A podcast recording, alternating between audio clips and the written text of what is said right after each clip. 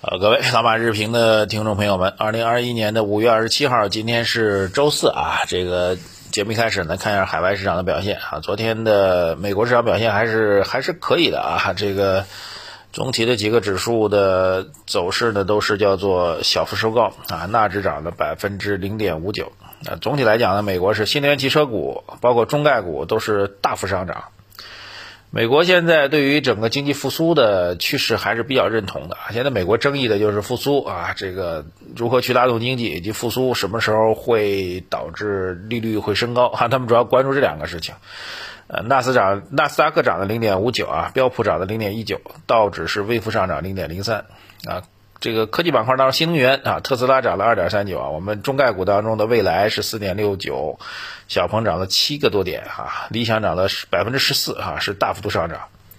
中概股当中，这个阿里巴巴、京东、B 站、网易等等都出现了比较明显的上涨，好吧？消息面上内容不太多啊，这个有一个产业类的消息呢，就是国家卫健委昨天发布了一个叫做《中国吸烟健危害健康报告二零二零》啊，里面其实提到的中国的吸烟人群呢还是比较高的，男性吸烟率高达百分之五十啊，男性一半都还在吸烟啊，所以走在马路上真的是挺让人烦的，这个经常有人抽边抽烟边走路啊，然后其实更重要的一个变化，对于产业来说变化呢。就是特别提到的电子烟，说电子烟加热之后可能可产生有害的物质啊，所以会增加对电子烟使用者的，而且里面加的所谓调味剂啊，这个调味剂呢会增加对使用者的危害啊。简单就是有充分证据电子烟也是不安全的啊，讲了很多对于心血管疾病啊等等糖尿病啊肿瘤之间的关联啊，我们还是强烈建议大家。没事就别吸烟了啊，这个没必要，这玩意儿有什么意义的？这花钱啊，身体不好，然后一身烟味儿啊，哈哈，呃，完全没必要啊。现在对于健康的追求，形这个人体形态的追求，越来越趋向于这个不吸烟、多运动啊，这个生活越来越朴素，好吧？啊，当然电子烟行业产生比较大意义哈，这个相关电子烟产业链对于这种产业，我们其实还是高度不认可的啊。简单提一下吧，这个不展开了。好，消息面其实主要是几个公司的消息啊。小米昨天正式通过美国的地方法院，把美国政府做出的这个小米属于这个中国军方企业的帽子给摘掉了。呃，所以在美国呢，其实还是有很多的法律诉讼来维护自己的权益的这个机会的啊。然后这是一条消息，另外一个就是格力啊，格力宣布最高一百五十亿的回购计划啊。最近的这个家电双雄呢，走的都比较弱。当然，从市值上来讲呢，美的现在已经几乎是格力的一倍了啊。但是从舆论关注上来讲，因为美的相对比较低调嘛，格力因为有董大姐在，所以动不动就放几句豪豪言壮语出来哈，这个比较容易吸引眼球。再加上前段时间这个高瓴资本大举入入股，也是一个重点的消息，所以格力呢反而引发媒体和公众的关注度会更高一点啊。但是格力的股价实在是不怎么样啊。几方面原因啊，整个家电行业，包括美的也是前段做了很大规模的回购，但是股价表现呢也一般啊。几个原因吧，这个一个呢，当然就是我们整体人口结构的问题啊，因为他们做的更多的是普及型的啊，非个性化的家电啊，这个冰箱啊、彩电啊、洗衣机啊这些东西，这东西呢，其实会随着人口结构开始慢慢走向平缓啊，人口结构慢慢开始，包括人口总量开始遇到拐点，开始下行啊。我们国家总体人口的总量的顶点啊，现在预估呢大概是在二零二七年到二零三五年中间啊，二零二七年概率也是比较大的，所以总体的人口的数量有可能会达到十四亿三千万之后就到顶了。这样对于这个必须得有人有新增人才会有新增销售的一些行业来说，就会产生大的影响啊。这个家电行业是最明显的。第二个就是这个大家电类的产品呢，这个受到上游原材料影响会比较大。啊，包括美的跟格力都是会受到上游的这个工业原材料的价格上涨的影响，啊，会直接影响它的利润。所以你可以去算嘛，这个它的利润可能会相应的会被摊薄，这样也会形成一个比较大的制约。还有呢，当然就是转型不成功，像格力就是典型的转型不成功啊，不能天天讲空调，空调，空调，空调。其实对于老百姓来说，它诉求无外乎就是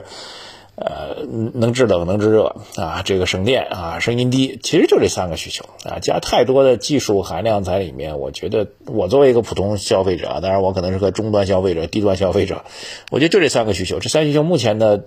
家电的技术或者空调技术都已经实现了。啊，再讲其他的各种技术，我倒觉得它的实用性或者购买意愿会有多高呢？对吧？这其实我觉得也是这方面问题。但是，回到回购这件事情当中，回购本身并没有带动股价上涨，原因呢就是这样，这两家公司呢都不是特别特别的真诚。说句实在话。回购啊，然后上市公司拿钱去把股份回购掉，就买了股票，然后直接把它注销掉，这样剩下的股份的每股的收益、每股的这个呃这个财政财务数据都会好转。但是他们呢是把股票收下来之后呢，留着将来给这个公司的员工去做激励啊。换句话说呢，相当于公司拿钱把福利、把公司的钱的福利变相的转移给公司的管理层或者员工。啊，那公司的钱本来可能有很大一部分是属于，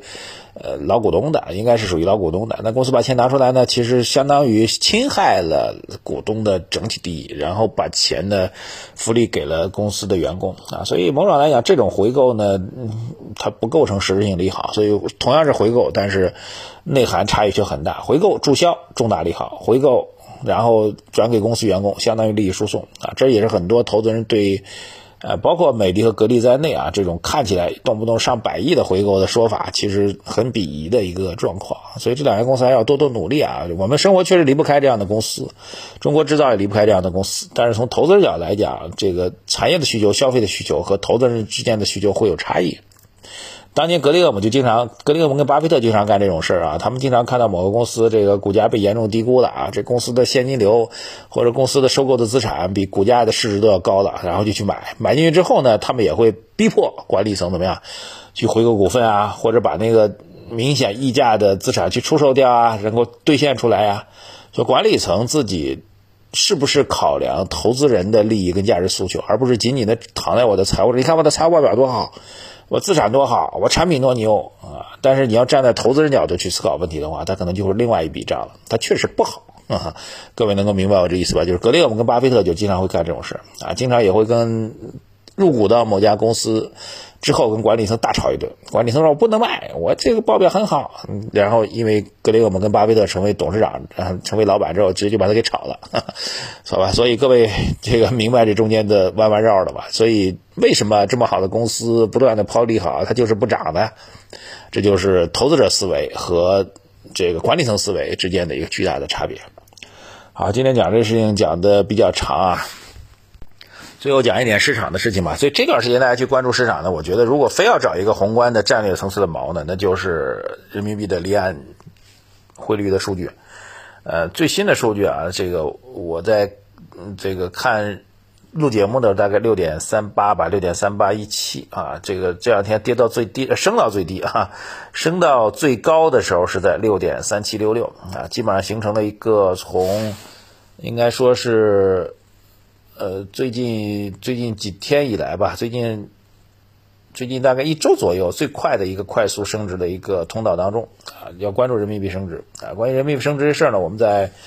呃周末的马道财道节目当中专门给大家讲了，大家可以找到我们的公众号认真去听一下。这背后是一盘大棋啊！人民币升值背后有几个战略意图啊？第一个意图就是把通货膨胀的压力转转输送出去。啊，这样我们进口产品会进口的大大大宗产品的价格可以降低啊，然后我们出口的产品价格可以提升啊一些啊，这个这是呃，当然是我海外必需品了。那么目的呢，其实是有一个转移通胀的一个目标啊。第二个呢，实际上就是在在一定程度当中在挑战美元的霸权地位。所以人民币出现升值预期之后，海外资产这两天夸哧夸哧往里流，这其实就是一个全球资本流动的一个立项。第三个呢，其实倒逼。倒逼美国去跟我们来主动去谈贸易谈判的事情啊，最好把我们之前加的关税全部取消掉。其实这三个大的战略意图都隐含在看起来一个小小的升值背后，所以小小的升值，这个升值的状况呢，被 A 股市场理解为利好，好吧？把这逻辑给大家三点讲清楚。如果要听详细内容的，到微信公众号“财经马红漫”，周夜周末的时候，上周末啊，我们的马道财道给他讲的很详细，各位认真去听一下，会学到很多东西，好吧？关注我们的微信公众号“财经马红漫”，各种福利啊。几个点，第一个，我们的投资组合在微信公众号财经马红们的首页对话框底部输入数字二零二零八八可以免费获取啊，建议大家可以拿出一部分资金来尝试一下，看看我们最近的几次战略调仓都是非常的准确啊，有价值的，各位可以尝试一下。第二个，我们老马书房的读书会，在微信公众号财经马红们首页的对话框底部输入“读书”两个字来获取啊，多听书多学习啊，包括刚才讲的巴菲特、格雷厄姆这些知识，你要多学习多领会才能知道啊。第三个呢，我们后台依然给大家推送长达一百八十页的。医药行业、创新药行业的研究报告，可以在微信公众号“财经马红漫”首页对话框底部输入“报告”两个字，免费来获取啊。还有呢，我们周末还会有马道财道节目，也只通过我们的微信公众号“财经马红漫”来推送给大家啊。所以要关注公号，多多的留言、转发、推荐，谢谢大家，再见。